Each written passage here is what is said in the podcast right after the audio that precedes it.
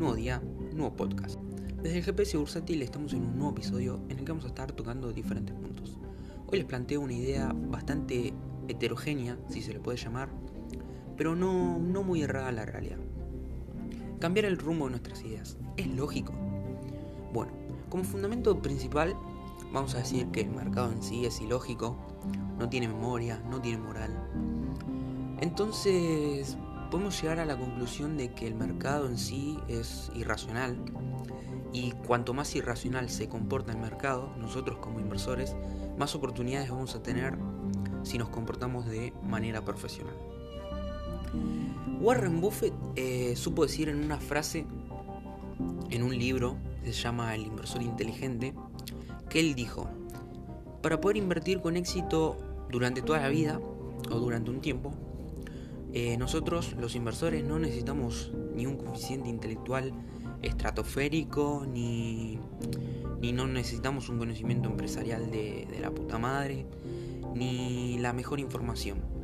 Lo que necesitamos, lo que hace falta, es eh, una infraestructura intelectual, así dice él, que nos permita a nosotros adoptar de decisiones y tener la capacidad de evitar que las emociones nuestras deterioren esta infraestructura que, vayamos a construir. Dicho esto, nosotros entonces podemos llegar a la conclusión, podemos decir que después de cada rueda, cada jornada en la que nosotros nos ponemos a leer las noticias del día, lo primero que tenemos que hacer es preguntarnos a nosotros mismos si en base a nuestras inversiones, ideas, opiniones, etc., volveríamos a tomar las mismas decisiones a pesar de los cambios de escenario que hubo a lo largo del día, o quizás de la semana o el mes, o lo que venimos arrastrando. Nosotros entonces, si hacemos este ejercicio y llegamos a la conclusión de que decimos, no, sabes que no, no, no volvería a ser lo mismo. Entonces nosotros tenemos que pensar más seriamente en qué es lógico cambiar el rumbo de nuestras ideas u opinión sobre las cosas.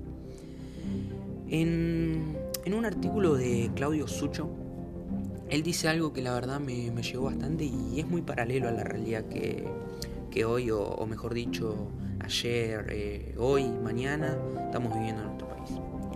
No vamos a meter ideología, ni mucho menos, ya que ese es el primer error que, que podemos tener en el ámbito de, de, la inversión, ¿no? Tenemos que aprender a jugar, a juzgar nuestras decisiones financieras en base a, a los resultados, que es lo único que importa, y no nos tenemos que dejar llevar por esa ideología que en fin deteriora nuestra dicha infraestructura. Ese quizás es el primer paso para evitar que nuestras emociones deterioren la infraestructura intelectual que, estamos construyendo, que es a lo que queremos llegar. Bueno, entonces, sin irnos tantos, les voy a leer el, el cortometraje que señala Sucho en su artículo, lo tengo acá anotado y dice, la historia cuenta que en agosto y en una pequeña ciudad de la costa, en plena temporada, cae una lluvia torrencial y hace varios días que parece desierta. Hace tiempo que la crisis viene azotando este lugar, todos tienen deuda y viven basados en créditos, que ya casi nadie cumple. Por fortuna, llega un millonario extranjero con ánimos de invertir y entra en el único pequeño hotel del lugar. Pide una habitación, pone un billete de 100 dólares en la mesa del recepcionista, quien, emocionado, le da a elegir la habitación que más le guste.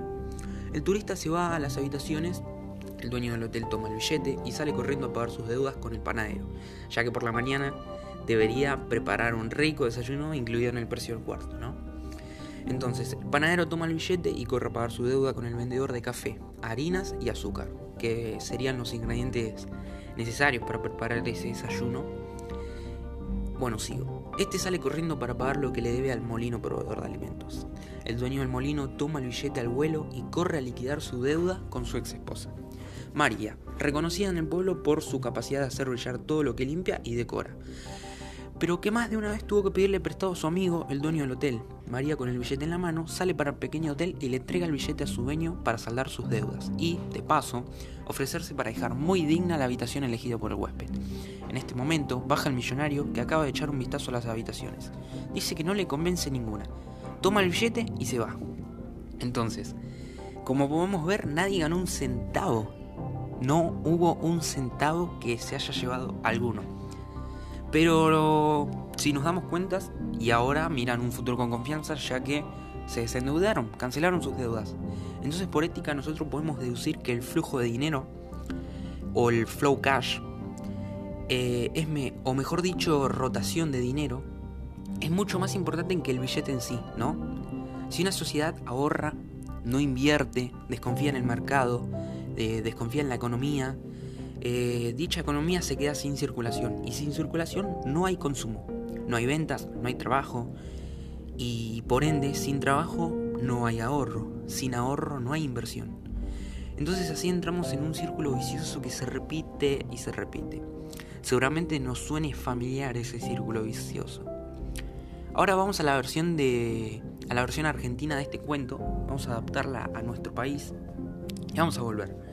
Entonces diríamos, es enero y en una pequeña ciudad de la costa, en plena temporada, cae una, una lluvia torrencial y hace varios días que parece desierta.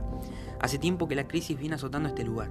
Todos tienen deudas y viven basados en créditos que ya casi nadie cumple. Por fortuna, llega un millonario extranjero con ánimos de invertir y entra en el único pequeño hotel del lugar. Pide una habitación.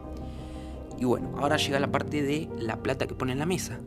En este caso, él ponía 100 dólares, que acá serían unos 7 mil pesos a grosso modo.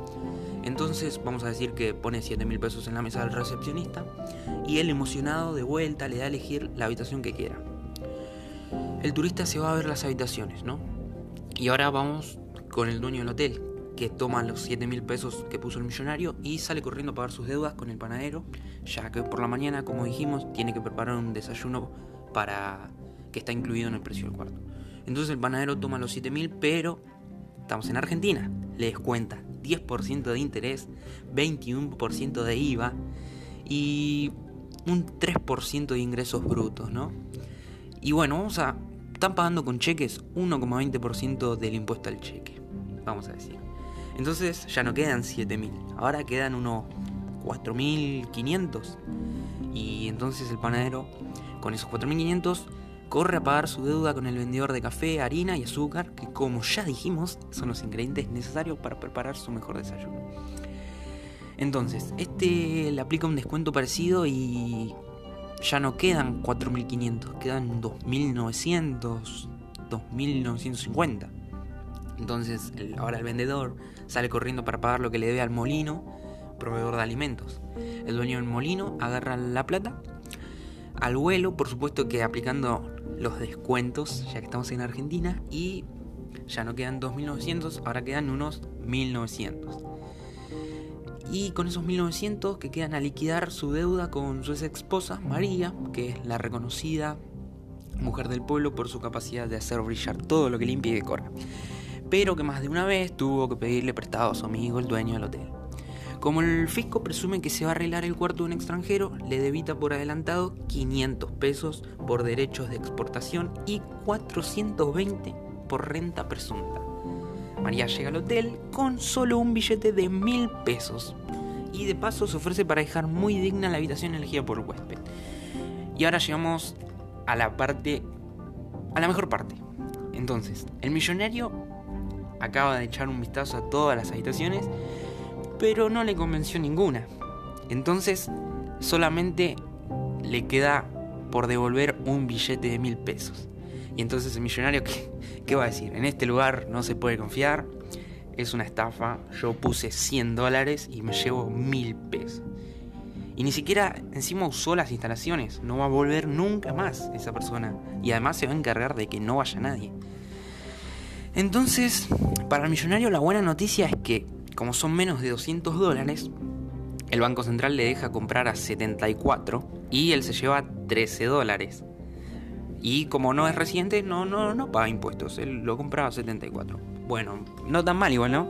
Pudo al menos recuperar el 13% de, de la no inversión y ni siquiera podemos imaginar cuánto hubiese perdido si podría haber invertido en la economía real. Y entonces que no se queje encima, porque esto le pasa por confiar, ¿no? En nosotros. Bueno, con el salario y con la jubilación de, un argentino no, pasa algo muy, muy distinto. El problema es que, no son dólares, ¿no?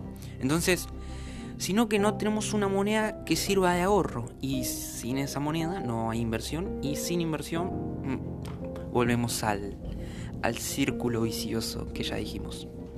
Bueno, Creo que más de uno ve este panorama y que está de acuerdo en que, que vivimos hace bastante en este círculo vicioso que mencionamos. Entonces, ¿cómo salimos de esto? ¿No? La pregunta que todos nos hacemos. Dicho todo esto, llegamos a la conclusión de que es lógico cambiar el rumbo de nuestras ideas, pero... ¿Pero por qué? Y porque no siempre podemos usar la, la misma idea en todos los panoramas. El escenario cambia y esos cambios, esos cambios de rumbo, todo eso conlleva que, que también nosotros, como inversores, mejor dicho como, como personas, como sociedad, tenemos que cambiar y tenemos que ir por diferentes caminos, ya que el escenario no siempre va a ser el mismo y no podemos usar siempre la misma lógica o las mismas ideas para el mismo escenario. No siempre vamos a poder. Entonces, por excelencia, llegamos a la lógica de que cambiar el rumbo de nuestras ideas es lógico. Así que piénsenlo. Gracias por escuchar.